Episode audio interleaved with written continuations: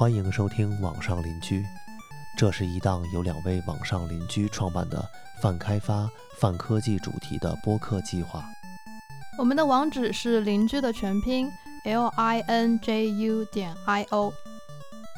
我们建议大家使用泛用型播客客户端收听，你也可以在小宇宙或者 Apple Podcast 上收听我们的节目。如果喜欢我们的节目，欢迎在小宇宙上给我们点赞，或者在 Apple Podcast 上给我们五星好评。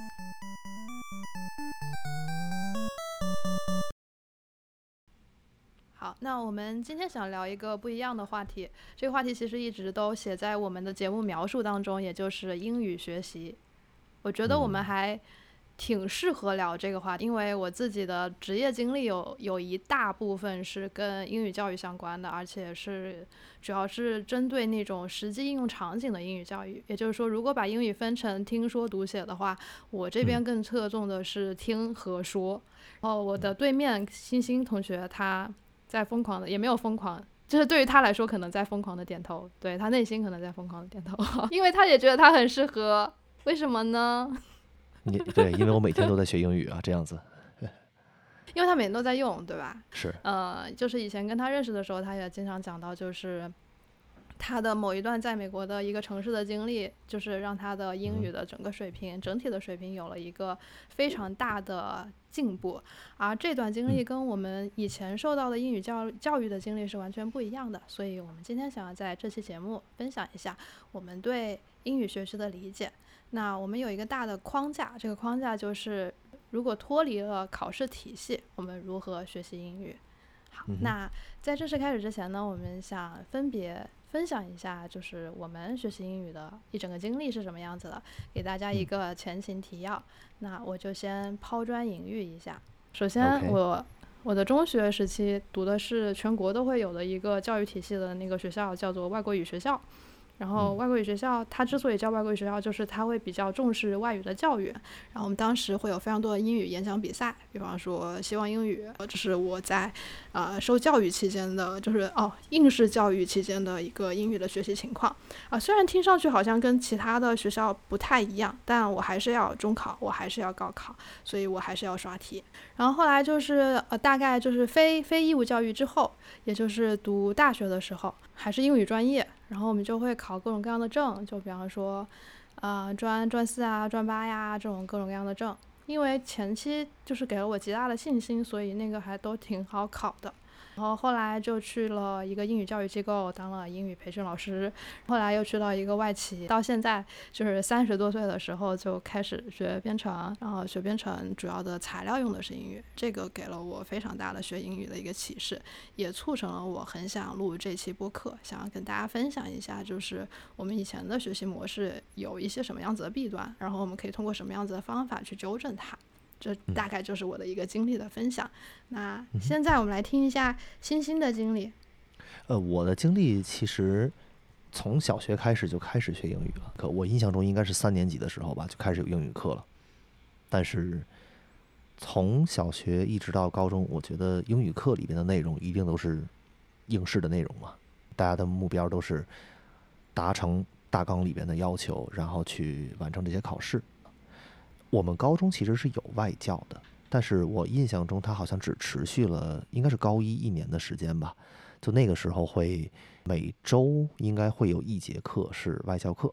我大概从初中开始吧，我是开始在课外去学英语。然后当时学英语的那个方式呢，呃，或者说学英语的目的是有一个考试叫 PETS，这可能有些人会知道，你应该听说过 PETS，它叫全国。公共英语等级考试，嗯，所以你在义务教育时期，你的就是非义务教育学英语的体验是通过氪金完成的，对吧？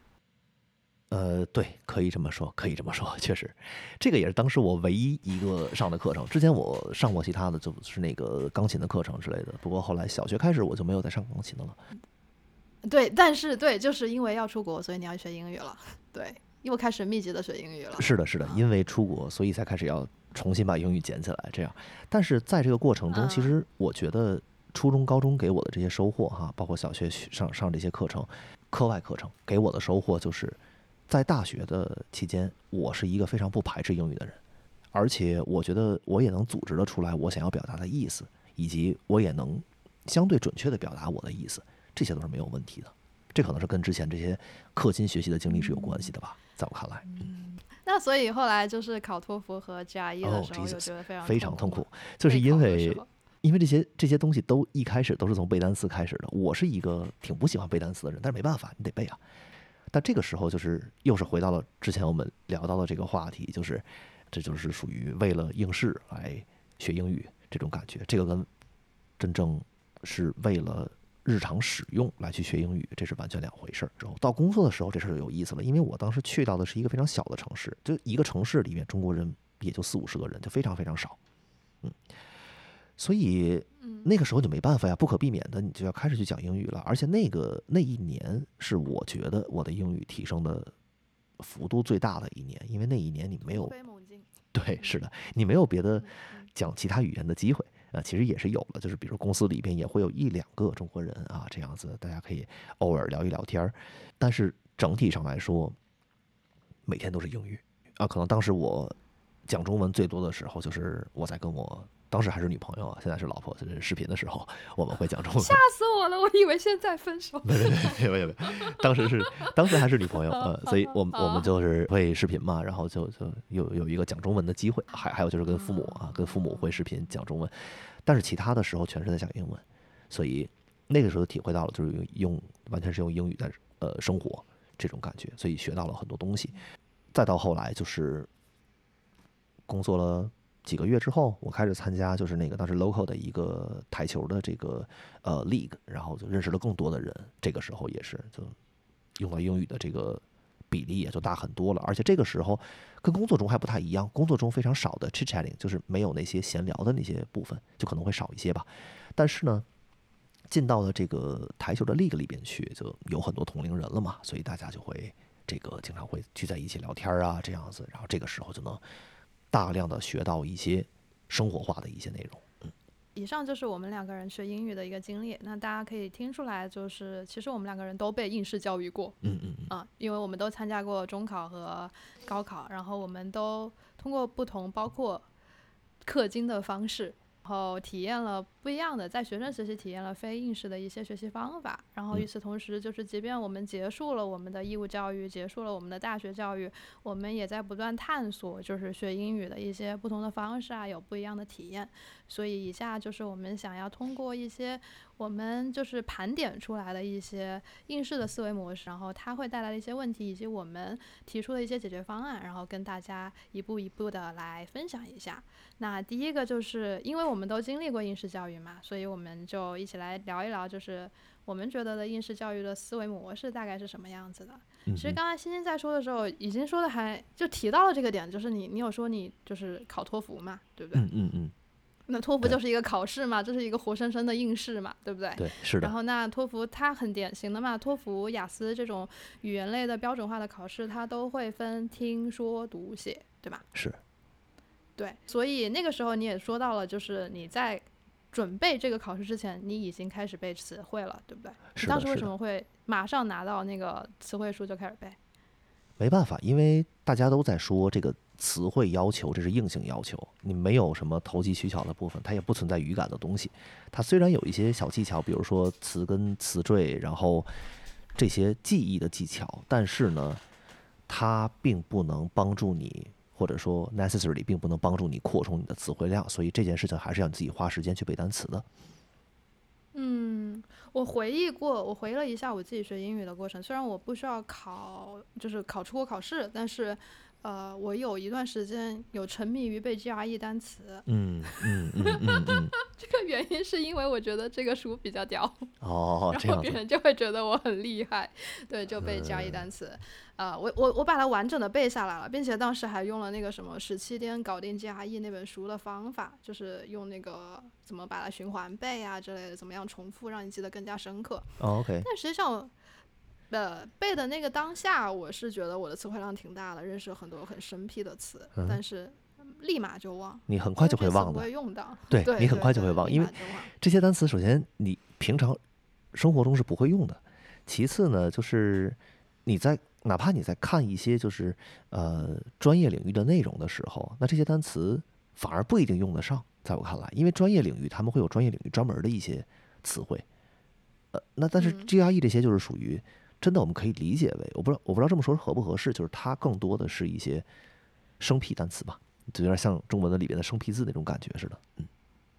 嗯，对，就是它使用的频率不是特别的高。嗯，非常低不，过就是我们的这种行为，就是你在准备托福的时候会想到去找一本那个词汇书，包括我会觉得，哎，我要要不要背一下 GRE 的单词？我觉得都嗯是有一个应应应试的那个思维模式影响我们的，就是我们把一个语言会拆分成听说读写四个部分。那遇到问题的时候。就是我们会觉得这是一个非常有效的方法，就是把大问题拆分成小的问题嘛，就 break down，然后变成 step by step 来解决。那比嗯方说，我会觉得啊，我的写作可能不行，那我就专项突破什么之类的。这也确实是所有的语言培训机构他们采取的方法。比方说，我以嗯前就是听力和口语老师，对吧？嗯哼嗯哼。这样子这样一个设定。那我想听一下你的意见，你觉得这个思维模式它是有效的吗？嗯，或者是你对这个思维模式你有什么看法？就这么说吧，我觉得从应试的角度来说，它一定是有效的，因为应试就是考这几个方面，是吧？所以嗯这就是它考察的嗯地方嘛。所以我觉得这么拆分倒是有道理的，但是我觉得如果是我们学英语的目的是为了日常使用的话，我觉得这么拆分倒是不太必要，特别是从背单词这件事情开始。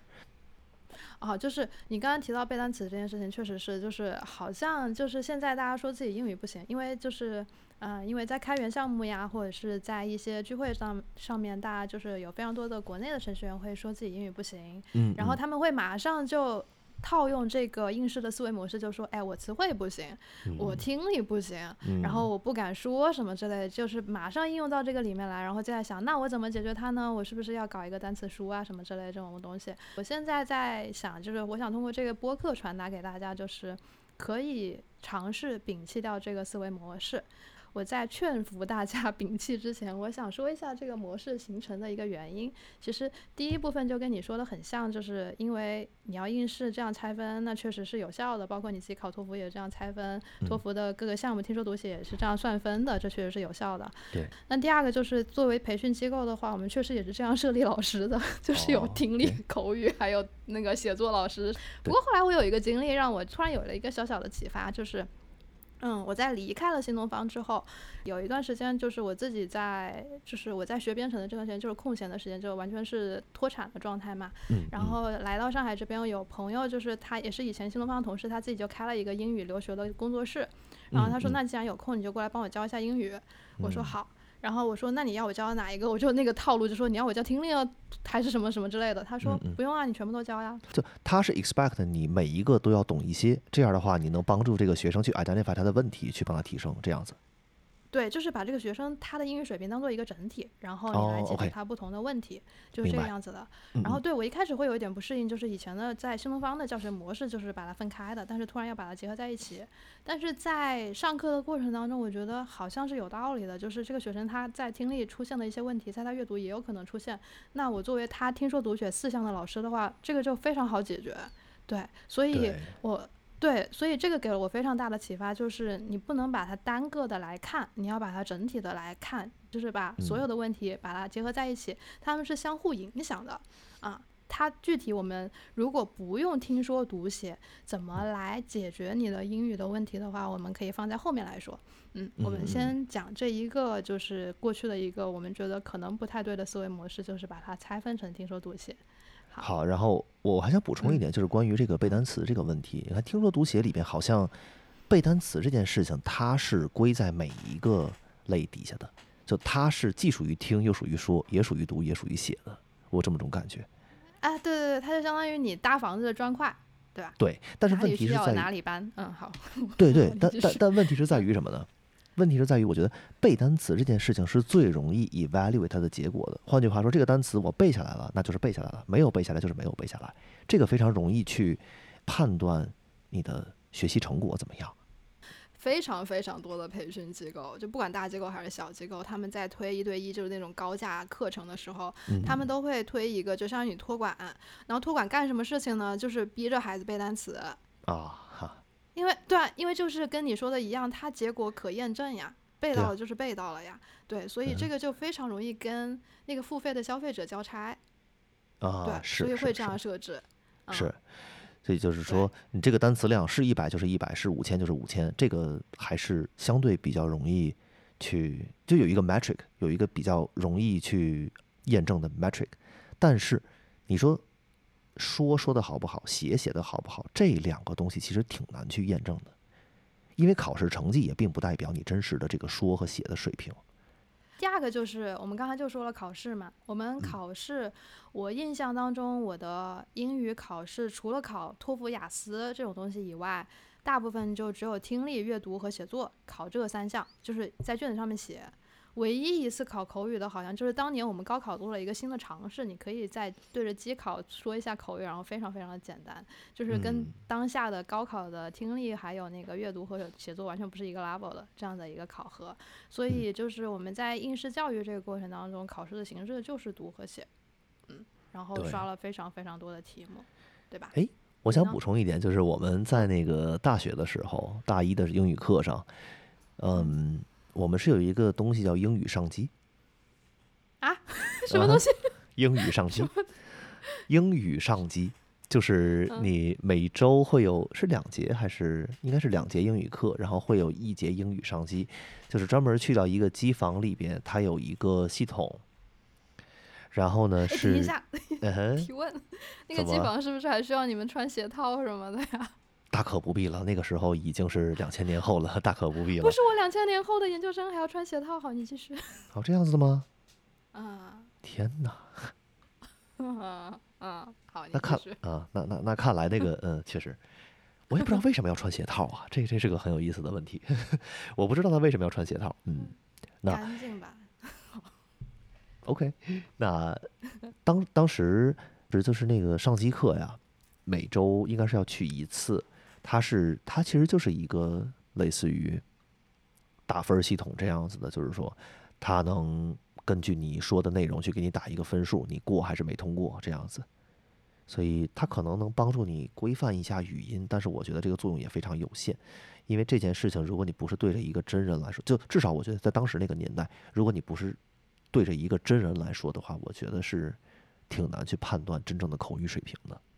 但这个当时是一嗯种确实比较新鲜的一种尝试，我也是第一次见，然后大受震撼。这个会让我联想到，就是新概念真的是一个非常经典的教材。哦，OK，我以前也上过新概念的课，嗯就是作为老师来讲新概念的课，嗯嗯我们在内部也会觉得新概念的教材编写的非常的好，嗯它就是层层递进的。不一样的册，它有一二三四册嘛，不一样的册有不一样的侧重点，嗯，就是它教材梳理的框架非常的好，嗯，但是它经典的另一面就证明它有年代感啊，它很老呀，它里面用到的词一些用法，现在大家不用了呀，对对对，就会有这样子的问题存在是，啊。因为就是我们可能在过去就是就是在学校义务教育阶段，然后用用到的教材什么一个教材的变化，它会涉及到整个教育局的各个方面，所以它变化不会那么的与时俱进，那么的 update，它就可能会限制我们对英语这件事情的想象力，以及嗯我们在处理的时候就会。好像也是路径依赖的一种方式吧，就是即便是当下我们做需要在我们的职业当中需要使用到英语的时候，我们回会回到过去那个点，嗯就是使用新概念，对对吧？或者是我想去找一本书，因为我熟悉的学英语的方式就是去读去写，啊，会可能大家会有这样子的一个习惯吧。但是放嗯在现在这个时代，就是互联网这么的发达，你可以找到各种各样东西。你要交一个新嗯朋友，一个来自不一样生长环境、不一样国家的朋友，也变得门槛没有那么高的情况下，好像我们可以嗯跳脱出来之前学习英文的一些思维模式了。这里是我想要埋下的一个影子，我们之后再说。而且这个主要是我在学编程的时候深有体会。那我想嗯。接下来就想，就是我们来分析一下，就是我们用，比方说用听说读写来拆解学习英文，然后非常非常的注重要使用小教材，然后一想到学英文就想到新概念，这样的思维模式会嗯。导致我们说英语的时候会存在一些什么样子的问题呢？我自己观察到的，或者先先说我经历过的吧，我觉嗯。得我经历过的可能会听起来更真实一些，就是它不是真实一的，什么叫听起来真实？听起来会真实一些。就是我觉得，嗯当时我最大的，嗯当时我最大的阻碍就是在于我的回答或者是我问问题的方式会非常的单调，非常的单一，嗯，因为我只学过这一种句型，或者我只学过这一种表达方式。嗯然后甚至有些时候我会用一些比较不常见的单词去表达一个什么意思，然后人家一听啊，你想表达的是什么什么。有例子吗？咱们好像从小学英文的时候，厕所就是叫 WC，但是其实美国人一般不认这个东西，他们的说法就是 restroom 嗯我们小时候学的是 I'm I want to go to the toilet。啊，toilet 也可以，嗯，但是 toilet 这个可能还会有一些人知道吧，但是我觉得这个也并不是非常常见的一个表达。但是我现在要说，我就直接会说 I wanna pee。哎呀，你你这样子就带来了一些画面感，嗯，当然也 OK，嗯，所以大家会说 restroom 嘛，大家会说 restroom，就呃不不会有人说 WC，也不会有人说 toilet。toilet 一般只是指的那个马桶。换句话说，你如果嗯去一个家装建材店，你说我要买马桶，你可以告诉他我要一个 toilet，这是可以的。嗯，但是厕所还是应该叫 restroom 啊。你想你想说啥？我想说，就是 WC 这个问题，好像是我们那个年代的遗留问题。就是如果我们嗯去到，比方说在国内的一些加油站什么的，他想要双语，他会用 WC。我们那个年代，但是现在的话，嗯好像基本上会用 toilet。然后在商场里面的话，会用 restroom，会用这样子的词了。对，嗯，OK，按理说 restroom 是比较常见的。嗯 OK，好，这是我能想到的一个例子。这个例子嗯还有很多，呃，你嗯给我几分钟，说不定我还能再想出来更多的例子。就是这就是一开始，因因为你在学，当时在学这个东西的时候，其实那个时候比较少的一个 mindset 就是会看一下这个说法到底常不常用啊，是在美国这么用还是在英国这么用？当时好像没有人会去关注这件事情，就大家会在课本上看到这个词儿，嗯，这个啊、这个词儿应该是对的，那好，那以后这个词儿我就这么说了。哎，对你讲的对，因为我们那个时候课本好像也会后面有个词汇表，然后那就背这个单词啊，那厕所就是 WC 啊，那我就这样背着好嗯了。，之前一直没有机会去验证这些事情哦，甚至还有一些东西，比如说，呃，有一些表达方式，它其实是偏英式的表达。哦，我们英美确实是会混在一起用，对嗯，，会。我我我，包括我小时候学英语的时候，我记得我印象非常深刻，就是我初一的时候学的是 American accent，然后初二学的是哦，British accent。哦，我们当时会同时用两个教材，一个是所有外国语学校自己编的一个，然后录音的那个嗯磁带是 American accent，、然后同时我们会用所有外国语学校都会通用的叫 Three Ls，就是 Look, Listen and Learn。然后我哦们会背课文，就是完全 British accent 的。我现在都会记得那个课文，然后我在听我自己背的时候，我发现哦，我说的是英式英语啊，嗯，都还记得就是什么哦这样子哦，就是 Look Sandy and Sue，对不对？这个非常的 British accent 的。哦，对对对对对，Sandy，This is Sue，Sue's class，对吧？这样子就非常的 British accent 的。对我们当时就是完全混掉的，嗯。Jesus，听起来很听起来很贵族，嗯，哎，就是但是我现在是为什么。Chinglish，Yeah，I'm proud of I'm speaking Chinglish，OK，好然后我我觉得你的发音更多的时候还是美式英语，我觉得啊，，Chinese English，OK，就是武汉 English，OK 好。嗯，也好也好，嗯，然后我我有想到一个点，就是因为应试教育会导致我们在说英语的时候会还没有说就想句子结构，对不对？嗯嗯，对的，嗯我举个例子啊，我举个例子，就是在《老友记》里面，Joey 他有一个 catchphrase，就是他会说 “How you doing? How you doing?” 就是他在跟美女搭讪的时候，这句话他只要对美女说，美女就会中招，就会啊，就会很心动，嗯。对。但是他说的是 “How you doing” 三个词，嗯，对，对吧？我当时听到这嗯个的时候，我第一反应，哎，这个语法有问题吧？它为什么没有 be 嗯动词，对不对？可是就是这个 catchphrase Joey 在实际里面都这样用，而且没有任何一个美国人提出质疑，证明它确实是可以这样用的呀。也就是在就就是对，就是这样子，嗯，就是这样子。In the real life, doesn't matter。你对你的你的 grammar 是你是少了个你是少了个啥东西的话，没关系，你时态错了不要紧的，没关系的。而且它被印在各种各样的宣传的海报呀、那些物料嗯上面呀，就是 How you doing，对吧？这么说吧，我我觉得句子结构它不是一个就是说你不用考虑的点，但是至少它不应该是阻碍你去说的一个点，应该是应该这么说。嗯它不应该阻碍你去说你，因为句子结构更多的是你在你在写作的时候可能会用到的会多一些，因为写作的时候你有足够的时间去思考，呃，你你你不是在什么 IM 平台上去去跟人家那个在呃跟人家对线，你你在写东西的时 你的候，IM 都是用来对线的，是吧？好像暴露了什么？不是了，不是了，我非常 chill 的一个人，怎么会跟人对线？就 嗯，这么说吧，我我们在哦，我等一下，我先。科普一下，IM 是那个 instant message，就是比方说微信这种啊都叫 IM 平台。对对对对，就是实时呃即时通讯工具这样子嗯嗯，IM。嗯对，那我我们在写东西的时候哈、不管是你打字也好，还是写也好，这个时候其实你有足够的时间去规划你的句子结构的。但是在说的时候，更重要的是你的这些语速，就是你的这个每一个单词，我或者说几个重要的单词，是吧？谁干做什么，然后怎么样，或者是这类的东西，这类的东西远远会比你的句子结构要重要很多。啊，呃，之前你说的那个呃打招呼的那个例子，其实我也是到了这边之后，我才发现大家打招呼的方式太多了。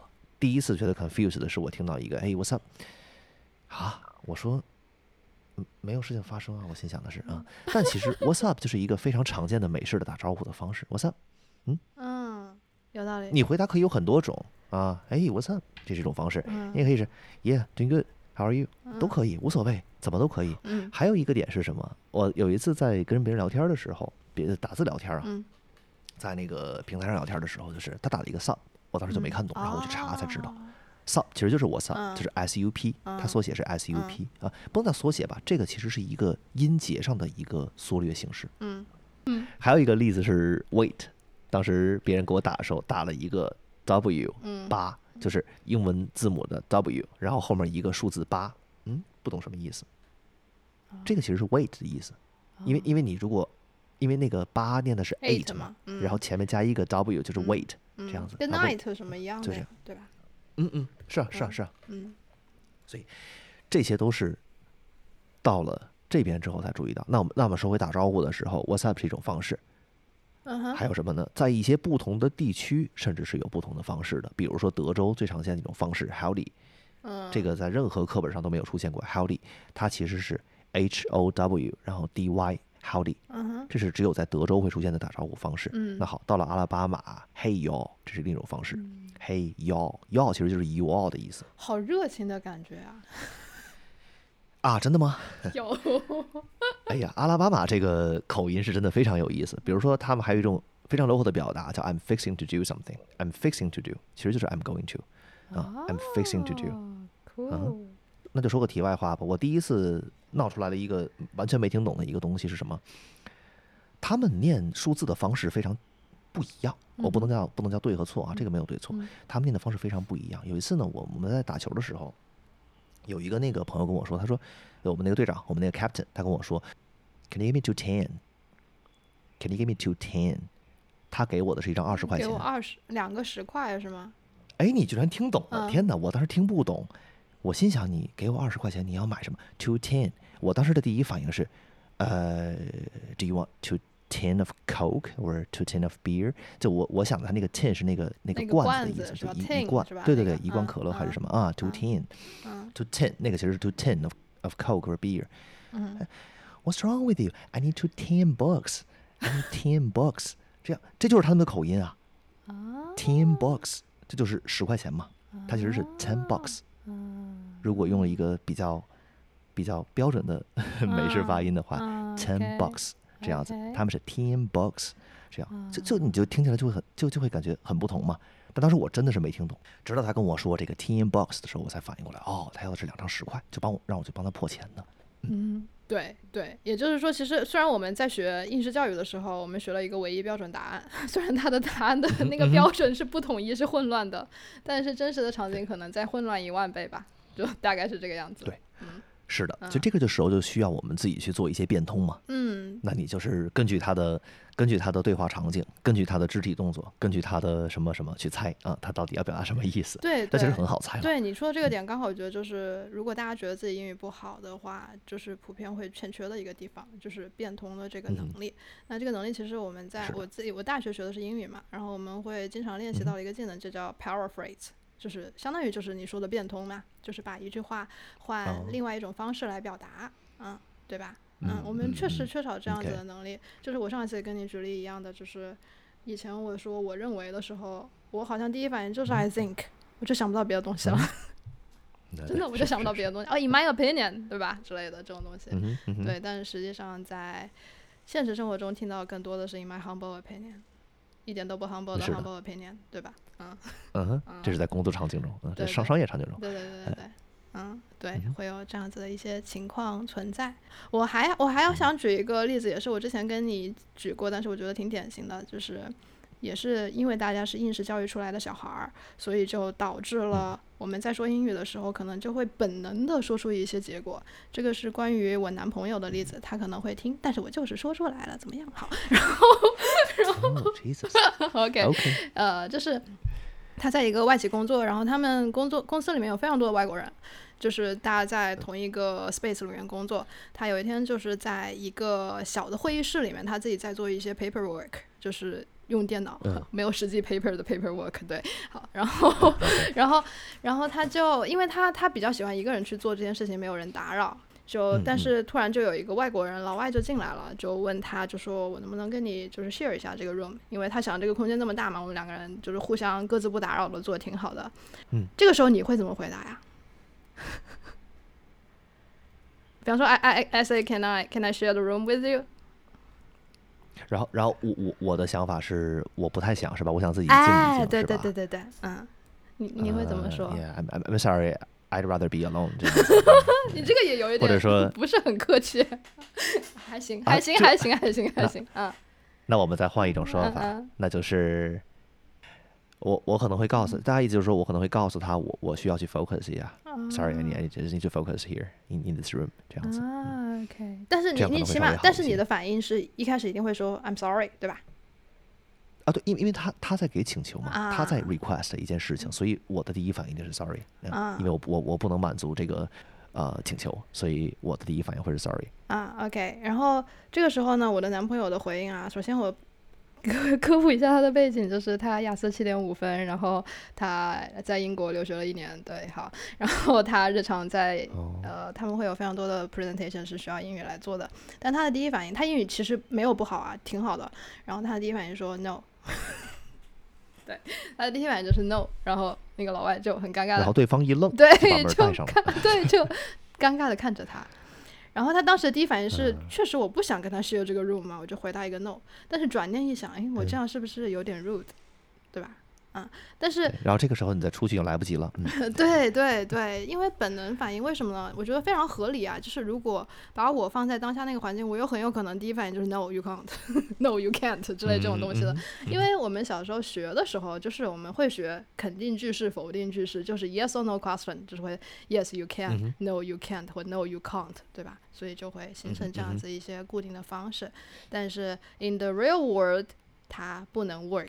就是我们一起来梳理一下，就是我们怎么样跳出这些应试的思维模式。我们刚才讲了应试的思维模式，就比方说你开口会先想句子结构，那之所以会这个样子，就是因为很害怕出错，然后我们缺乏 paraphrase 的能力，然后说起来整个会比较磕磕碰碰的感觉，就是它的整个语流没有那么的顺畅，会有这样子的一些问题。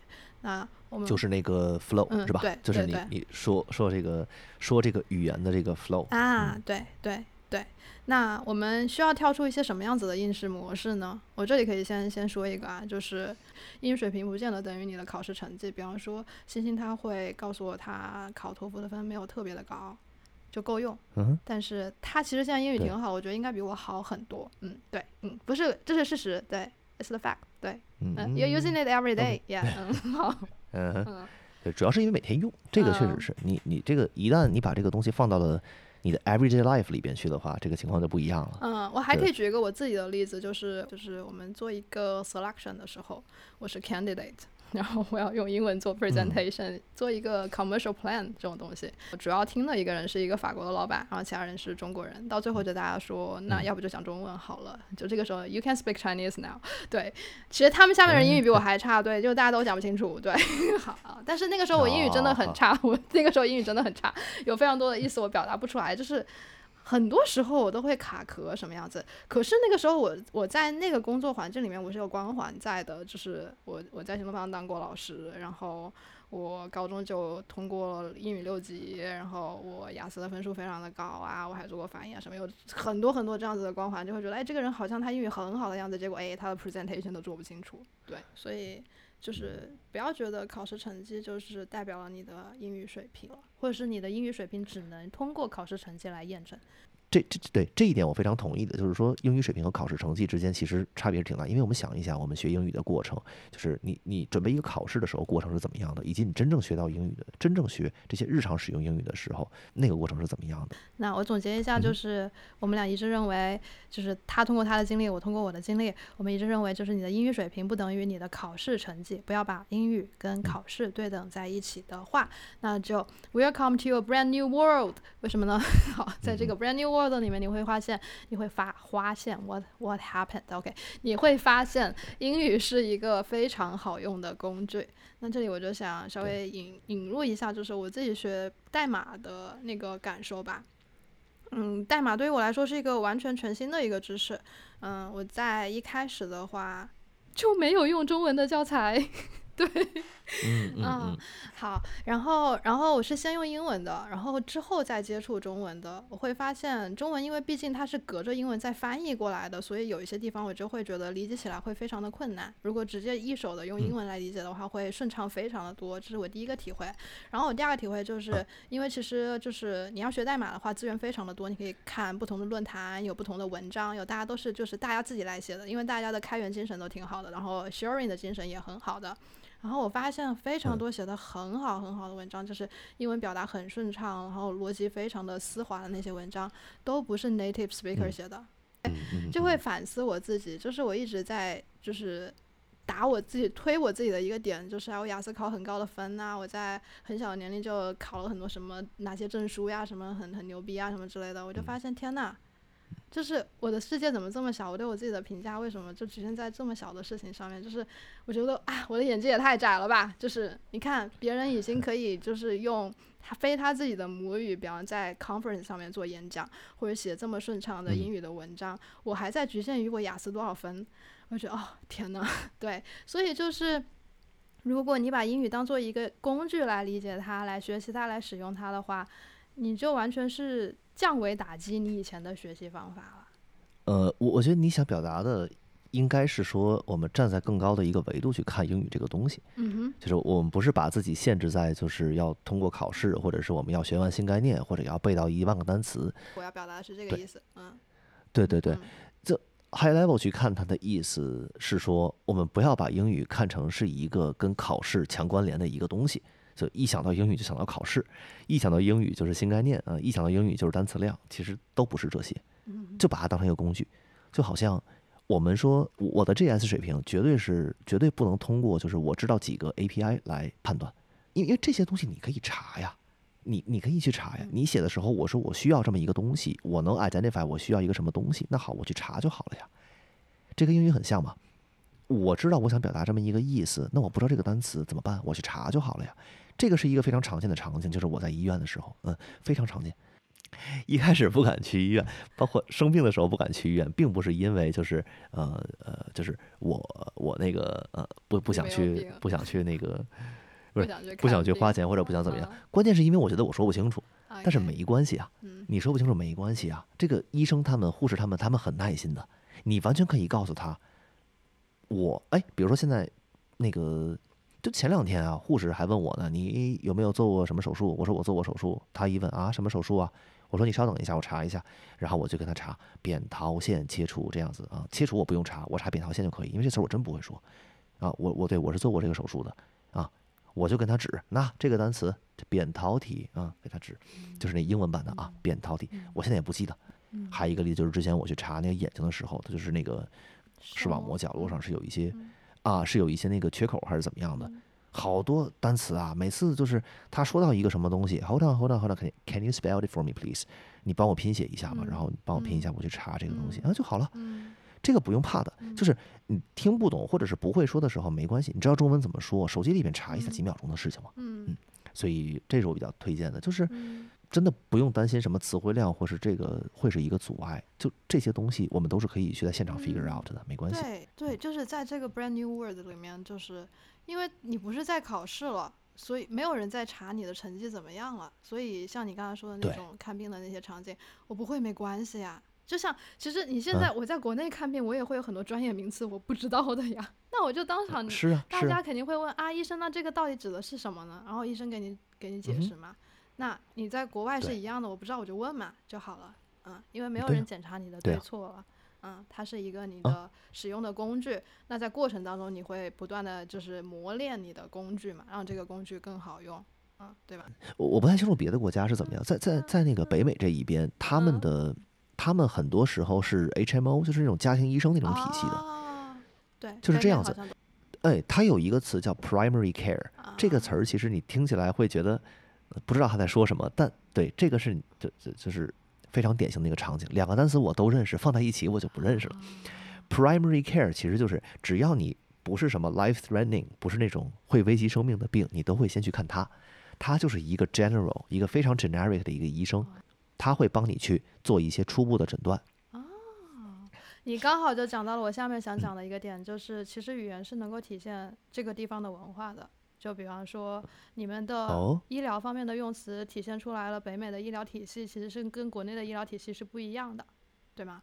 哎，对，嗯，对，确实因为虽然我们也会有社区门诊，还有社区医疗这些东西，我们现在也在努力的在推，但是好像一般得病了，大家会第一反应就是我要去找一个附近的三甲或者附近的大医院这样来处理，嗯，是完全不一样。对对对对对，啊，我们我们就是去。预约 primary care，然后如果 primary care 就是你的家庭医生，他觉得你需要去专科医生看，他会去帮你 refer，因为并不是所有专科医生你都可以预约的，他有一些是必须要就是 refer，就是 refer，呃 referral only。对，然后所以你们这一套的可能语言表达跟我们这边的这一套中文不是一一对应的，对吧？然后，对，因为你不是在考试的去体会这些英语的使用方法了，所以你接触到了不一样的语言，然后理解到了这个语言的更丰富的层次。我想讲另外一个点，就是我们可以有文化自信。对，就是我刚才一直在强调说，I'm speaking，呃，Chinese English，呃，it's okay，对，就很好，嗯，就非常，嗯，对，就就就是因为呃，我觉得语言就是一个文化的一个具体的体现，然后再加上英语它。不仅仅是 American English 或者 British English，就是也会有欧洲人在说，也会有我们中国人在说。我们只是把英语借助一个工工具来沟通和表达我们自己。那我就希望这个语言是可以有我们自己的发音特色的。我觉得我有非常多的音应该是有中文口音的，就像我的普通话有武汉口音是一样的。我觉得这个是 We can see where you come from，就是 from your pronunciation 或者是 your intonation，就很好呀。就，这是一种，就是你向，就是全世界或者是其他的人来展现你自己的一种方式，展现你个性的一种方式，啊，所以，所以这里我想讲的一个点就是，既然不用考试了，没有口语考试了，你不用太 care 你哪个音发的是不是不那么地道，不那么标准，没关系的，说出来，嗯，相反，你的口音可能会是你的一个标准，你说英语可爱的一个地方。对吧？嗯，我就会强迫对这个其实对我会强迫别人不要读 papaya，要读啪啪呀。对，嗯，对。好，OK，OK。这这个这个其实也是我在那个当时在那个阿拉巴马的时候跟别人聊天的时候，他们跟我说到的一个点，嗯，很很类似。我我因为当时我很担心我的 accent，嗯，他们觉得没有关系啊，这样的话非常能证明你是从哪里来的。跟别人是不一样的，因为你懂两方，呃，因为你懂两边的语言，你也懂两边的文化，这是好事儿啊。所以他们觉得是没关系的。大家在交流的时候，大家也不会去挑你的口音怎么怎么样啊，你的口音不不不好或者怎么样。这点相比之下，就是特别是在北美的印度人，他们很多人也是就是印度口音比较重的嘛，但是一一点儿都不妨碍他们在这边生活。其实主要是一方面就是像你说的那个 flow 是好的，然后另一方面就是它抑就抑扬顿挫嘛，这个 flow 主要应该应该这么说，抑扬顿挫。另一方面就是他们的用词确实是比较贴切的。当然，这个并不表示他们的词汇量大，就是说用词准确和词汇量大，我觉得这之间可能有一些关联，但是它是弱关联，在我看来，因为我们在词汇量不够大的时候，其实也可以非常恰当的去表达自己的意思。说回来，有口音没关系。不地道也没关系啊，我我自己只是因为我自己有一些偏执，所以我会想办法 让我的口音，或者说让我的发音更标准一些，这只是我自己的一个喜好，嗯，就是 我我我比较喜欢去追求极致，追求完美，这样啊，是我个人，嗯嗯嗯，但是其实，在你的学习英语的过程当中，你对口音的这个追求也确实让你的英语进步非常快，然后让你他也会给你一些正向反馈，让你的英语更好，是的，对吧？只是，只是我这里想要就是跟更大众的人，就是非你这样子个例的人来表达一个观念，就是当你还不敢开口的时候，当你在说英语的时候，想到别人会用考试成绩这样思维模式来检验你英文的时候，你可以摒弃掉这样子的想法，就是不要太害怕你口音这个关有没有关系啊？你完全能够说出口了，你觉得说英文口音不再是影响你开口的一个。阻碍的一个 blocking point 之后，你想追求就追求，你不想追求就不追求。对对，没错没错，就是对，就像你说的，口音不是一个 blocker，它不应该 block 你张，就是开口说话这样子。嗯，嗯，对对对，这就是我们想说的，你如何要跳出的一些应试应试的思维模式。好，那现在我们就到干货部分，就是你会推荐什么样子的方法来学习？跟人聊天啊，这个这个，因因为你每一句话都是有反馈的。呃，哪怕对是吧？你你都是有反馈的，你可以从别人的反馈这里来知道。呃，比如他你在说话的时候，他一直在提问题，他一直在让让你重复，让你重复，你就知道你这个表达肯定是有问题的。这些 feedback 不是坏事，并不是说别人听不懂的话就是表示呃你不适合学英语或者怎么样。我觉得这倒不是，他他会他会给你一些反馈，让你自己去修正自己，这是个好事儿。嗯，然后比如说前两周的时候就是。我跟一个我我跟一个同事聊天的时候，他说 “You are on your prime”，然后我当时就没有听明白，我就到处去查。哎，你知道这词儿？你知道这句话的意思吗？我我真的不知道。我知道。我完全不知道。啊啊！我完全不知道。我我的 prime 只有两个概念，一个是的每一年都是 prime 好，然后你继续。啊，这样子。Perfect。哎呀，你你呃，你你你你这个自信，哎呀，好厉害，好厉害。那个。我我我当时我当时想的 prime 的话，我我我只有两个反应，一个反应是 prime number，还一个是 prime rib，我没有其他任何。不 愧是讲过算法课的人，好，你继续。好。prime number，prime rib，嗯，prime rib 是那个是那个什么？可以补充，prime number 是质数，就是那个数数学里面的质数啊，质数合数那个质数。然后 prime rib 的话是它其实是一个那个分类，prime 的话是那个牛排的等级，然后 rib 的话是肋骨是吗？肋骨啊啊对，然后我就不知道 on your prime 什么意思。那好吧，我我我们我们还是解释一下是什么意思来着。You're on your prime，对。当时的情景是说，我我我们在聊年龄的问题啊，他比较年轻，他刚毕业没多久啊，对。然后我说，你看我我已经这个年纪了，他啊 It's okay，you're on your prime 这种感觉，就是你没关系，你还是很年轻的这样，嗯，这个意思。那那你说这个，然然后我就反过来在想这个问题哦，那如果我自己想表达这个，我要怎么表达？You are still young，就听起来很奇怪，但是对吧？我也想不到任何更好的表达方式，嗯，这样 on your prime，嗯，怎么说？啊，对，而且如果你说 you are still young，证明你可能还有一个就是有一个年龄的一个鄙视链的那种，对，是的，是的，是的，对吧？就是年轻更好的那种感觉，但是 you are on your prime 就。没有这种歧义在了，对呀对呀，所以我就学到了嘛。对你刚才举了一个非常生动的例子，就是有有有联系到我想讲的，就是如果你想好学好英语的话，我觉得我推荐的方法就是你能够把情绪带进去，就是哎这个东西给了你一个一个新的 idea，让你学到一个新的东西，你觉得挺有意思的。然后包括你现在也可以马上举这个例子出来，prime 这个词对于你来说它就是一个 active word 你也会使用了，对吧？哎，回到你刚才那个点，就是你会说非常多单词，你好像知道它，但是呃，你不能主动把它使用出来，它就是你的 passive word，passive 嗯哼 words，、对，就是你的被动单词，对吧？只会听，然后只会读，只会只会读，但是写不出来，然后不能或者说出来。我我也会看，但是我就用不上它，就是它嗯它并不在我的这个 list 里边。对，看就是我说的那啊啊，个读对是是是没错 yeah 没错。Yeah, exactly。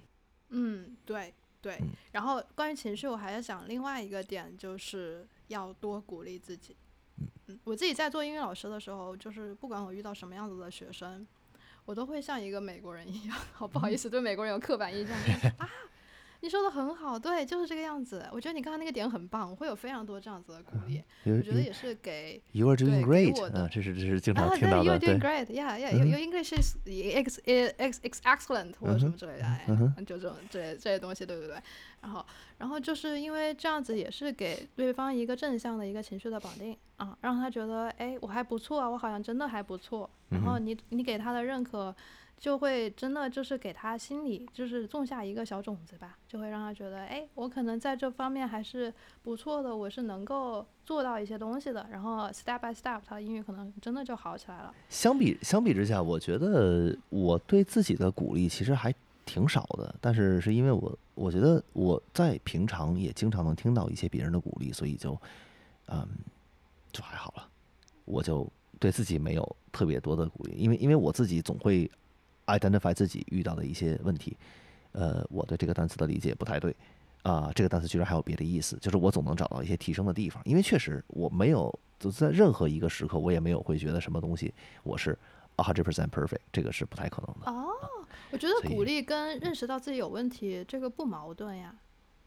嗯，对，那有时候我可能会觉得啊，这个表达的非常好，特别是当、哦呃呃当啊成功的我用、嗯我用这个 customer service 或者是怎么样讨回来我该要的钱的时候，我也会觉得啊啊，这个 perfect，yeah，sounds good，feels pretty good，、但是呢，嗯，你就仅此而已了。这个事情并不会说放在功劳簿上面这样，嗯，因为因为我觉得，嗯，对我来说，我我其实觉得可能有这个原因吧，就是嗯我觉得一直在提升这件事情，对我来说是一个 positive feedback，是是一个正向的反馈。嗯，就是你会比较 practical 一些，对吗？嗯，是的，是的，是的，啊但是我不太会，嗯嗯，我我会嗯想，我想我我想讲一个不一样的意见，就是因为嗯我觉得我我已经脱离应试的考试了，我现在不是为了托福，不是为了雅思，不是为了高考学英语了，我是为了嗯，比方说编程学英语，就是一个新的我想学的东西学英语，我是为了交朋友学英语，各种各样的原因，那我完全可以就是逃摒弃掉我以前会让我觉得痛苦的一些方法，就是以前痛苦的方法嗯。就是老师说不能太骄傲呀，然后不要太容嗯易自满呀，什么之类的。嗯，这是为什么我开心的时候不能就开心出来呢？嗯，就是我不是说我觉得我现在就是我的 prime time，我就不努力了，或者是我就在家里躺平了，我只是我还是需要这一份自信。我觉得这个自信对于我来说很重要，它是我的一个前进的动力，所以我会表扬我自己。我只是觉得以前的那些方式里面有一个对我来说非常不好的一点，就是受到了太多的打压和恐吓了，就是。如果你嗯考不好托福这个成绩，你可能升不好一个好的学校，你英语成绩不够，可能会拖你高考的分数。那高考还有，比方说去国外某一个学校，都是非常重要的人生抉择，你就会觉得都是恐吓式的教育。但是我现在不需要了，我就不要恐吓我自己了，所以我就想要多鼓励我自己。然后我也建议大家嗯也可以尝试多鼓励自己。一开始可能会就是我一开始也会就会觉得自己不配得，会有那种不配得感，就是我凭什么这么自信啊？就是别人会怎么看我呀？什么之类，会有确实会有这样子的想法哈，就是确实会觉得啊，我这样好像有一点太狂了，或者怎么样。没关系的，就是因为别人的看法不重要，重要的是这个反馈机制会让你真正的有了提升，你看到了实实在在的进步，我觉得这个是更重要的。好，那提升嗯除了这个嗯对对对心态以外，还有你刚才那个例子里面，我觉得包括你现在的生活也是活生生的例子，就是频繁使用。我刚才其实也讲到了，我觉得嗯你英语一定一定会比我好，是因为你一直都在用。对，好，那你有没有什么推荐的练习的方法呢？如果没有人去当面聊的话，那也有一个办法，就是去上网看视频啊，这是一个非常好的办法。这个东西就就完全不依赖什么那个呃呃别人的时间或者怎么样，完全是你自己这个就是 self paced 的，就是你你自己去那个嗯，制定你的计划。你今天想看两个小时就看两个小时，是吧？你想看半个小时就看半个小时，这完全不影响。我是不太建议去刷 TikTok 那些视频的，那些视频就是它更多的是，呃，是个娱乐向的吧。就它的，首先它短视频里边它很难会有，呃，就或者说不太会有长视频里边的那种逻辑结构或者是什么东西。就整体的这个脉络，或者是整体他想讲的故事的这个逻辑性，我觉得没有那么强，更多的时候是一种娱乐，所以我会比较推荐长视频。YouTube 上很多很多频道，呃，我觉得不用太太去太去挑，说是我一定要看谁，我一定要看什么，你就捡你自己喜欢的看，嗯，一定要找到自己的兴趣点，就是你喜欢你喜欢看什么样的话题。你就去看什么，然后呢？你你喜欢看那个？如如果说咱们喜欢看那个编程相关的的话，那就那个谁呀？那个那个那个叫什么来着？不喜欢看什么那个？呃呃，Fireship 是吧？Fireship 啊，还 Fireship 对，还有很多，就就找自己喜欢的 topic 嘛。然后比如说，你像有时候我会去看台球比赛的视频啊，我也去，就是那那就有几个频道我也会去看。其实包括像是那个。是吧？其实包括像是那个谁，那个 MKBHD 那个人，就他是那个做那个电子产品那些东西的啊。MKBHD，哎，对他跟我是校友，其实他跟我是他他也是那个我们学校那个毕业的，而且我查了一下时间，我们俩当时还都都在学校里边，但是我从来没有见过他。OK，嗯，对，一个一个非常厉害的一个人，呃，对他他叙事性就很好，包括以前我会看那个 Linus Tech Tips，Linus。L I N U S 那个人，他当时是那个电子产品这块的啊大 V。对，就是你刚刚举了非常多的就是各个领域的你觉得有意思的视频，然后你提醒了我一个点，就是我们可能在学习的时候会想到 practice，那就是我要去说。我要主动的输出，这是一个 practice，但实际上你的被动的输入也是 practice。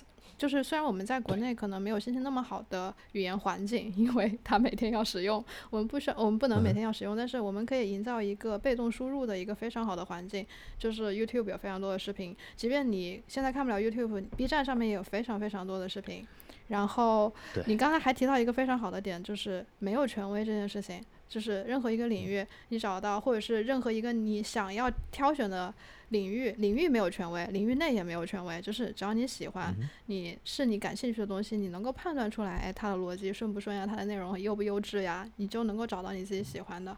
这个跟教材好像就是完全另一套体系了。教材一定有一个权威嘛，就是我们在读书时候一定有一个人教版，但看视频不是的，就是不是你看视频拍摄一定要看影影视飓风，你也可以看别的，对吧？啊，虽然虽然可能大概率就是会被验证，好像影视飓风是这个领域里面做的比较。好的了，但是你也可以他他他是，对我我觉得他们的他们视频质量还真的挺高的，就是那种行业标准那种感觉，industry standard，industry leader 那种感觉，而且确实很高。对，而且学英语不见得一定要英语相关的东西，或者是你是一个呃程序员，你学英语一定要学代码相关的内容，不是的。就比方说，我最近学英语是来源于我在搜攀岩的视频，因为我最近在学攀岩。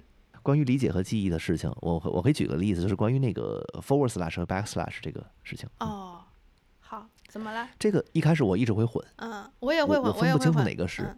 嗯，我分不清楚哪个是 forward slash，哪个是 back slash。直到我第一份工作的时候，一个同事跟我讲，他说这个好分啊，这个非常好分。你把那个斜线想成一个人。嗯，靠。如果是 forward slash 的话，呃呃不，如果是 forward slash 的话，你想。forward slash 其实就是那个问号问号底下那个那个嘛，嗯，就是那个就是这个样子的嘛，右上啊右上到左下的那个斜线。他说你想，如果这是一个人，他是往前摔的嘛，所以就是 forward slash 啊，back slash 就是靠墙上嘛？啊，对，往后倒的嘛，对，呃，往后倒的，就那个人如果那么站着，他是往后倒的，所以就 back slash 是那个东西，嗯。啊，这个哎，我也想，这个这个是个非常好的记忆方式。我听你的描述，我会觉得你你觉得这些现象是有趣的。然后包括我自己的体验，我也会觉得是有趣的。就是一个单词会有不一样的理解，然后自己的不一样的解释什么的。这个也也严重体体验在，因为我研究生读的是口译，然后我们有非常鬼画符类似的口译笔记，我会写一些很奇怪的东西。如果我找得到，我可以分享到 show notes 里面。就是一个人的演讲词，我们会画的乱七八糟的。对对，就是用这样子的方法来记忆单词。哎。但是你能通过你的那个鬼画符去推断出来它的内容，就是我有我自己的一个一个 system，对，就大概是这个样子，嗯嗯，对。明白然？后，那所以呢，其实这里我又想引出来一个点，就是我们在应试教育的时候，因为只有唯一标准解，然后嗯我们就可能大家都觉得是一个套路来解决它，然后我们把它分嗯成听说读写，就好像你在学东西的一个 hook。你可以抓住它，你觉得非常的安心，就是我要学日语了，好，我要先学它的单词，很安心，我知道步骤是什么样子的。一开始你会觉得嗯很好，但是在这个过程当中，你会觉得非常的，大家都体验过，对吧？嗯，就还蛮难受的，对。但是，但是如果你不把它当做应试的考试了，呃，你把它当做一个可以表达自己的工具，彰显你自己的文化的工具的时候，你会发现，哎，其实一开始你会有点难，你不知道从哪里下手，但是在这个过程当中，你会探索出来属于你的一个套路。我还想提醒一点，就是你千万别觉得说是我我我要提升这个英语水平，我就要赶紧去背单词了，这个并不一定的。呃，因因为之前有朋友很多时候问我的时候，就是哎，你的英语怎么学？我我说我说你想用来干啥就怎么学嘛，这也是一个我觉得可以考虑的方法。嗯，比比如说你你的目标是为了通过考试，嗯，那好，那你就做考试题去，那你就背单词去，这这个我觉得 OK。但是如果你的目标是比如说看懂 MDN 的英文文档，是吧？看懂 MDN 的英文文档，嗯，那咱就多看啊，嗯，没什么技巧啊，嗯多看就好了呀。嗯这个我觉得真的是要去取决于自己使用的场景，嗯就或者说自己想要嗯达成的目标吧。嗯那再比如说你达成你需要达成的目标是，呃，写好一封邮件，那好多看一看别人写的邮件是怎么样的，ChatGPT 直接翻，嗯，啊也可以也可以是是。然后学习一下它的用词，对。对对嗯，哎，ChatGPT 真的是个好工具，嗯嗯，确实，嗯，对，我觉得你刚才说的非常的好，就是你要根据你的场景来判断，也就是说你在学这个东西之前，你思考了你要做什么，你的目的是什么，然后你再来规划你的路径，而不是像你应试的时候的一个路径依赖，我去拿新概念，万事都用新概念或者万事都用单背单词，对，要根据实际情况实际分析。接下来再分享一点，就是这是我自己的一个想法。嗯，我一开始如何去判断我自己英文水平，是有一个这样一个方法，就是一旦我发现我在说英文的时候想中文想的少了，那就表示我的英文水平是提升了的。这一点其实有一些背后的逻辑在，就是在于我们在说一个语言的时候，其实是用的这一种语言的思维方式。就本身我们在说中文的时候，脑子里想到东西和在说英文的时候脑子里想到东西，我是觉得会有一些差别的。我们这么说吧，如果想中文，然后把它翻译成英文的话，在我看来会有一些不那么顺畅的地方出现。你像比如说，我们小我我们小学的时候嘛，肯定都学过一个词叫 pupil，就是小学生。嗯，但是这个词其实在美，至少在北美这一边是没有人用的这个词的。嗯大家可能会明白，大家可能会懂这个词要表达的是什么意思，但是这个明白和懂，可能更多的是取决于当时的那个对话情景，因为同时这个词还有个瞳孔的意思，就是眼睛的瞳孔的意思。我们想提升一下自己的话，当时我的一个判断标准就是我在说英文的时候，脑子里想的是什么。这个我觉得是一个挺重要的判断标准，就是如果我们在说英文的时候，脑子里还想的是中文，这个就会导致一些表达的不精确，或者是你的意思有可能会被别人误会。就是 I don't want to，嗯我不想怎么样。这个其实我们从中文的角度来理解，这个是非常好理解的。比如说，我问你今天想不想去出门啊？今天想不想去买东西？嗯啊，你可能会说啊，我不想出门，我不想买东西。我们这个想就是说我们打算做什么和不打算做什么这个意思嘛。嗯但是如果你把它对应成英文里边的 want 的话，这个就会有一些奇怪了。我们就是从从从英语的场景来考虑，嗯我问你，你要不要去超市？你要不要去超市啊？你说我不想去啊，就是 I don't want to。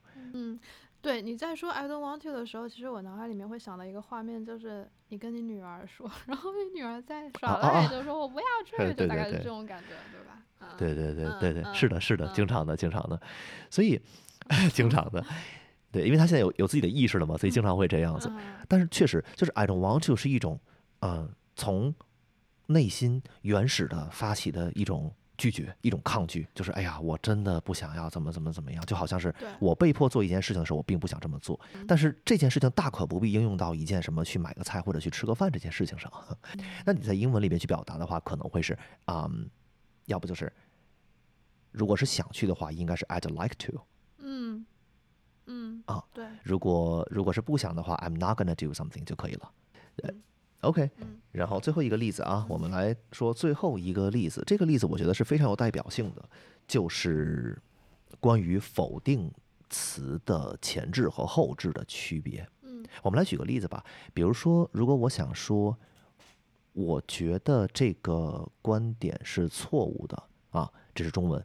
那如果是英文的话，如果我们直接把它翻译过去，会是怎么样呢？就是 I think this argument 或者 this statement is incorrect。嗯，这样听起来翻译起来没有错。哎，你我不是不是想更更中文的哎应该是 I think this argument is not right。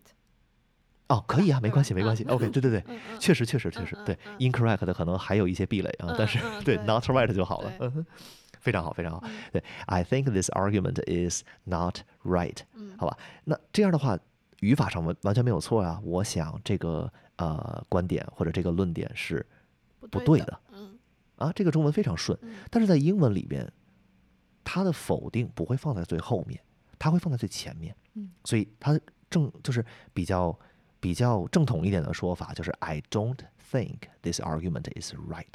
我不认为这个观点是对的。他的嗯说法会是这样子。的这个并不是说我们一开始就需要去知道这些，但是我想说的是，嗯，这些东西可能是一开始能开口说到后面，就是说说的更好一些。这个提升，我觉得这是一个比较重要的 checkpoint，就是在于我们在说英语的时候，脑子里面思考的还会不会是中文？嗯，OK，对，所以不要不要被不要被刚才的信息量所吓到，觉得它太 overwhelming 了。没有没有，就是其实一开始还是很简单的，是然后就是到后期你的英文有了长进之后，你会发现其实这些细微的差别可以更好的帮助你去理解你自己的文化和对应语言的一些文化的差异，它其实是一件还挺有趣的事情的。对，没错没错，就跟咱们之前说的一样，它并不是一个 blocker，它并不是说你不懂这些你就不能说英语，这个并不是嗯啊，这只是一些细微的差别。因为我自己是一个比较关注细节的人，而且我也很喜欢在细节上面下一些功夫啊，所以这就是我观察到的一些点，分享给大家。嗯，所以大家如果听这个播客听到现在的话，应该能够发现我和欣欣的学习英语的路径还有方式是完全不一样的，我们的思路也是不一样的。嗯但是不影响我们在我们不同的评价体系都被称过英语很不错。然后嗯我们俩，我们能够总结出来，就是英语得到飞速提升的，都跟应试应试教育那段时间没有太大的关系。它可能起到作用就是打了一个小的基础吧，就是让我知道了一个语言有哪些构成的部分。但是真正的让我就是 feel comfortable to use this language 是跟应试教育没有、义务教育没有太大关系的。嗯，然嗯后这个过程当中听上去可能会比较的，因为没有抓手了，可能会比较让人觉得害怕。但是我们俩的实践过程都觉得还好，挺快乐的。一开始会觉得 feel frustrated，、但是这个过程当中会有非常非常多的正反馈，是很有趣的一个 adventure 吧。嗯，然后所以。即便是干货，好像也没有特别特别的干，就是大家理解的那么干的干货啊。但是，嗯嗯，就是在这里推荐给大家。那么接下来我们来进入到这期节目的 Two More Things 环节。那今天到我先推荐一个物件儿啊，我们来推荐一个适合自己折腾的东西啊。这个东西叫 hammer spoon，hammer 就是锤子，然后 spoon 就是勺子，嗯，它它这个它这个东西就叫 hammer spoon，它其实可以替代我们很多。甚至一些付费的软件啊，它都是可以替代的，只要你有时间去写它的这个代码就可以。我们这么说吧，一开始我接触到这个东西的时候，是我自己很需要一个窗口管理工具。这个窗口管理工具是什么？呃，需求呢？就我因为从一开始我就非常喜欢多屏，多个屏幕。我平常包括在家里边都是三个外接屏幕，然后再加上电脑自己的一个屏幕。我是一个不太喜欢切来切去的，因为我觉得切来切去很费时间。我就是能把它平铺就把它平铺啊。当然，有了这个 setup 之后，我就开始研究一件事情，因为最开始啊，macOS 里边对于窗口管理做的不是很方便，就它确实是可以通过加 space 来实现。加 space 的话，就是你可以理解为我们把一个东西全屏，然后你可以在全屏之间用 Control 加上左键和右键去切换，这个是可以的。但我觉得这个东西对我来说不是很友好，我不喜欢切，我都喜欢把它平铺起来。那好，平铺的话就会有一个需求，就是我如何把一个窗口移到另一边，而且不需要我上鼠标。嗯，这个其实一开始我最初的最原始的需求。除了这个以外，还有就是分屏，我希望左边放一个，右边放一个。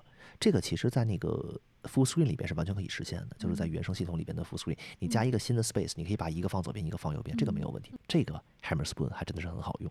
首先呢，它用的是 Lua，是一个语言 L U A 啊，Lua 这个语言。这个语言说实话，只要会写 JS 的话，写这个我觉得大概率不会有什么问题。Hammer Spoon 本身是怎么回事呢？它其实是一个 Mac OS Native API 的一个集大成者，就是说它是把 Mac OS 里边这些底层的 API，比如说一个窗口是吧，放到哪个屏幕上去，放到左边啊，还是放到底下去啊，还是放到右边什么的，它把这些东西都已经封装成了 API 了，我们直接调用它就可以了，就不用不需要去去理解，比如说 Mac OS 底下那些啊，好比说 Swift 的那些 API 之类的东西，就不需要去管那些了啊，我们只要用它封装好的这些东西就行。那同时，它也不光能干这些，还有比如说，它可以甚至可以控制音乐播放器。嗯，这也当时我写的这个插件里面也放了这个功能进来。因为当时我用的播放器叫呃叫叫叫 Vox，V O X 啊，那是一个比较小众的播放器。当时用它只是因为它可以播无损啊。比如说那些播放器里边，他们一开始在发布的时候都没有一个功能叫全局控制。嗯，没有全局控制这个功能。那好，我现在正在写着代码，我突然想切这首歌怎么办？我要我要跳过去点一下下一曲，或者是怎么样才能切？或者是我把鼠标移到上面的那个状态栏那个位置？有些有些播放器支持这功能，在上面有个操作栏儿，我在上面点一下那个按钮，然后点一下下一曲，这样子就要这样子去做。嗯，我觉得比较麻烦，比较花时间，所以放到快捷键上，那我按一个键就可以切了，多好啊！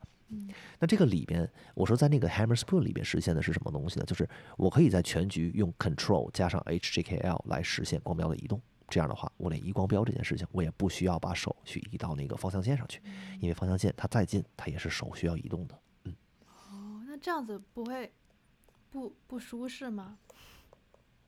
因为你是移动上下左右，如果你是用鼠标，你是可以斜上斜下的呀。哦，哎，好问题。嗯那我我们这么说吧，首先，如果是在 IDE 里边的话，我也不会依赖这个，我更多的就是依赖 Win 本身的这个功能了。嗯因为我在 IDE 里边编辑器里边嘛，我可以依赖它本身的功能，嗯嗯，对吧？就是我会有更多的跳行啊或者跳列的方式。好，如果这个更多的是用在什么情况呢？就是比如说我在，比如说在写文档的时候，好比说我在写一个 Word 文档，嗯好比说我在那个呃一个网页上，比如说填用户名信息或者是什么这些时候，啊，才会偶尔会用到这样的东西。嗯然后同时呢，嗯，不光我们可以用 Control 加上这个这个 HJKL 去实现光标移动，啊、当然了，还有一点，在我看来也很重要的，就是它可以跟其他的东西去搭配起来。好比说，呃，我们都知道 Shift，嗯，加上左右是可以选择一个文字的，嗯，是吧？就可以进行选择文字的。那我们在这个就是我在实现这个的时候，我也把这个功能加进来。就是如果我们 Control 加上 HJKL 是移光标，那 Control Shift 加 HJKL 就是有选择的了。啊，所以，对，就就只是比较符合我自己的使用习惯啊、嗯。虽然要摁很多键，你听起来好像是要摁很多键，但是一旦这件事情有了肌肉记忆之后，嗯嗯 OK，嗯，就不会再是问题了。那你觉得就是嗯你使用体验下来，它会比使用鼠标要快一些吗？我觉得是，至少我个人看来是，因为我觉得比比较影响。比较影响那个效率的两件事情，在我看来啊，嗯一件事情就是去摸鼠标，另一件事情就是去摸方向键。虽然我知道这个观点听起来可能会比较偏激，嗯，嗯但至少鼠标这件事情，我觉得还是 make sense 的吧。嗯，那会不会记忆成本太高了呢？嗯，我的想法，包括我在设计这些那个按键快捷方式什么的时候，哈，我的一个很重要的观点就是在于，它一定要符合我的快捷键定义的直觉，这样子。嗯就是快捷键不是让我增加记忆成本的，而是它应该让我用着顺手的才对。嗯，嗯，这是我的想法但。是快捷键很难做到语义化，然后我觉得语义化可能会是一个比较好的记忆的方式。以及我有一个、我有一个观念啊，因为我也没有用 Hammer Spoon，所以 Spoon OK Spoon 好，but 但我有一个观点，就是、就是我们现在就是用到就是这种 graphic UI 的时候，它的好处就是它嗯。非常的符合直觉，你就感觉就像你现实上面的操作有个文件夹，我上去，我手过去，然后把它打开，这个样子，对吧？呃，你你想说是对比这个 terminal 那种环境对里面，对这个我觉得快捷键会更符合在 terminal 的环境里面。，Yeah，exactly，对没错。然后嗯包括比方说现在苹果的那个 Vision Pro，想要你直接通过嗯手势来移动，这个都更符合人类的本能操操作。确实，这个是因为技术进步到了一定时间之后才会有的，在我看来。所以我觉得所以我会认嗯为鼠标它可能会是更优化于符合人类本能使用的一个工具吗？对吗？啊，对，它更接近人类的本能，以及它更容易上手。但是嗯我觉得它的效率并不一定是最高的，在一些特定场景下吧，嗯我们这么说。是因为是它的效率并不一是程序员会更更多的用到，比方说 terminal 或者是 IDE 这些东西，就是它的格式会更嗯强格式一类的东西，所以会用快捷键会更方便一些吗？在我看来是，这是一方面。嗯另一方面，我们知道，就是 terminal 在最最初出现的时候，像 shell 这些东西最初出现的时候，它根本就不是为了鼠标而设置的，就根本不是为了鼠标而设计的。所以我们一开始的操作全都是在这个这个键盘上实现的。嗯就嗯，这可能是一种传承下来的习惯，这只是我的猜测啊。但从我的角度看来，就好比说，除非我是在做什么 design work 啊这些东西的时候，我可能会要用鼠标。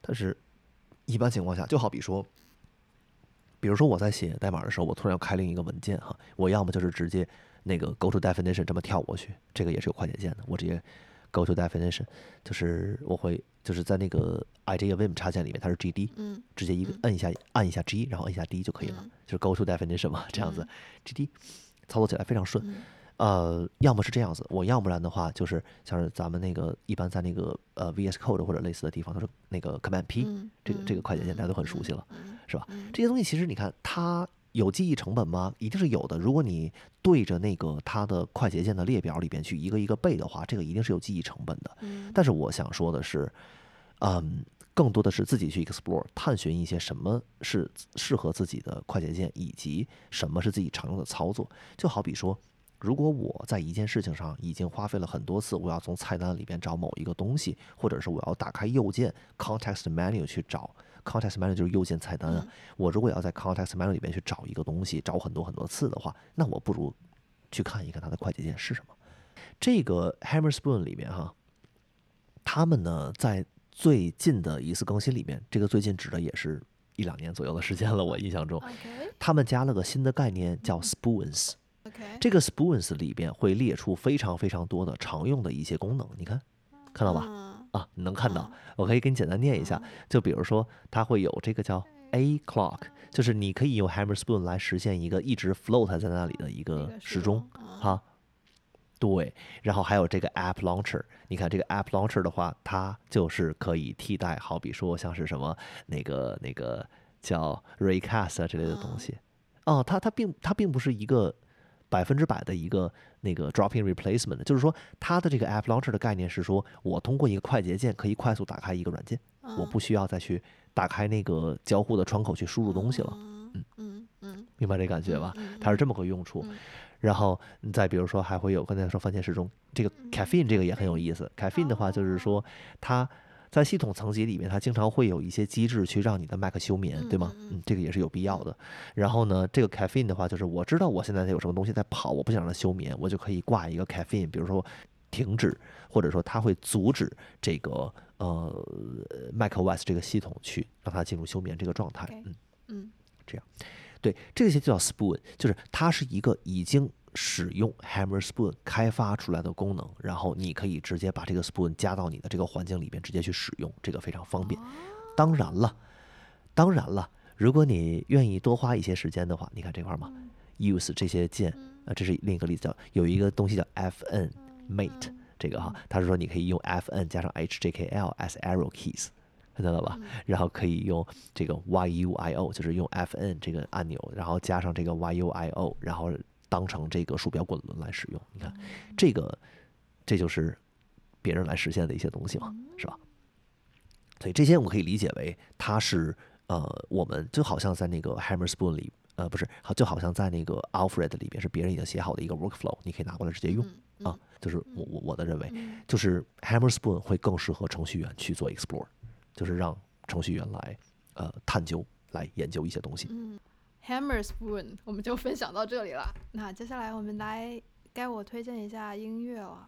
好，我想推荐一首日语歌。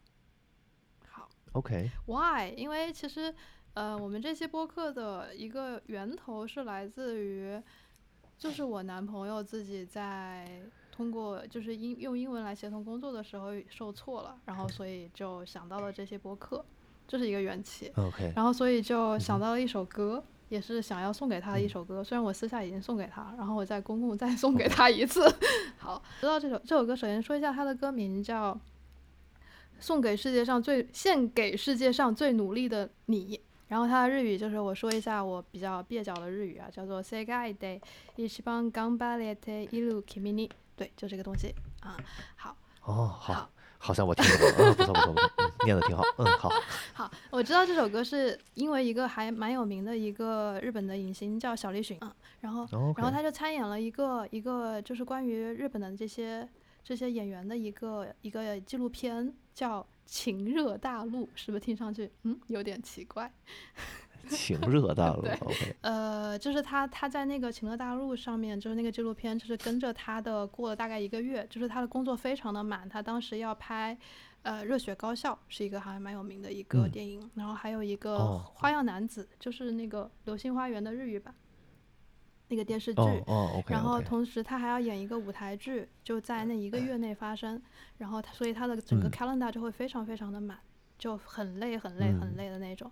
然后他在那个、嗯他在他在给自己打气的时候就听了这首歌，就是给世界上最努哦力的你。，OK，嗯，对，这首歌嗯，这首歌还蛮可爱的。然后他就说 “boku wa shiteru yo”，就是我知道的。然后 “chanto miteru yo”，就是呃一直都在好好的看着在。然后 “ganbateru kimi no koto”，就是正在努力的你对，正在努力的你。哦哦嗯，然后，OK，嗯哼ずっと守ってあげるから，就是我一直都会给予你守护，然后啊，就我会一直守护着你，嗯，然后君のために歌おう，就是呃为你歌唱，就这个意思啊，这是他前面的这些意思。然后哎，我日语比较嗯奇怪啊，大家就勉强的听一下。然后然后我觉得很好的一点就是这里就说ちゃんとちゃんちゃんと見てるよ，就是我一直都在好好的看着你。我觉得对于很多 努力的人来说很重要，就是你的努力是被看到的，啊，这是一个很好的嗯点。 ，OK，然后我很喜欢的这个歌嗯词，然后还有一个地方就是ずっとずっと守ってあげるから，就是我一直给予你守护。我觉得这个地方也很好，就是对于守护的理解，因为就是呃，我觉得守护很重要吧，就是。嗯，这个守护就是你给到对方支持， 然后给他空间，然后相信他给他成长。我觉得这个是我自己在转码的时候，我男朋友给到我的守护，就不是说问题出现了他去帮我解决问题，而是他相信我，我有能力可以解决这个问题，然后给予我时间和空间，然后让我不断的去探索，然后这个也是我想要给到他的，嗯，然后也希望没错没错也希，望大家在在努力的过程当中，也可以给到自己时间和空间，然后相信自己的能力去解决它。嗯嗯，也或者有一个人能够这样子守护你，我觉得这个会比他直接给你解决问题要好很多。嗯嗯，没错没错对没错，哇，听起来你们故事好暖啊，嗯，不错不错。那就在那我们就在这一个歌声中和暖心的故事里边结束这一期的节目。对，好，好吧，嗯，好，拜拜拜。拜。頑張ってる君のことをずっと守ってあげ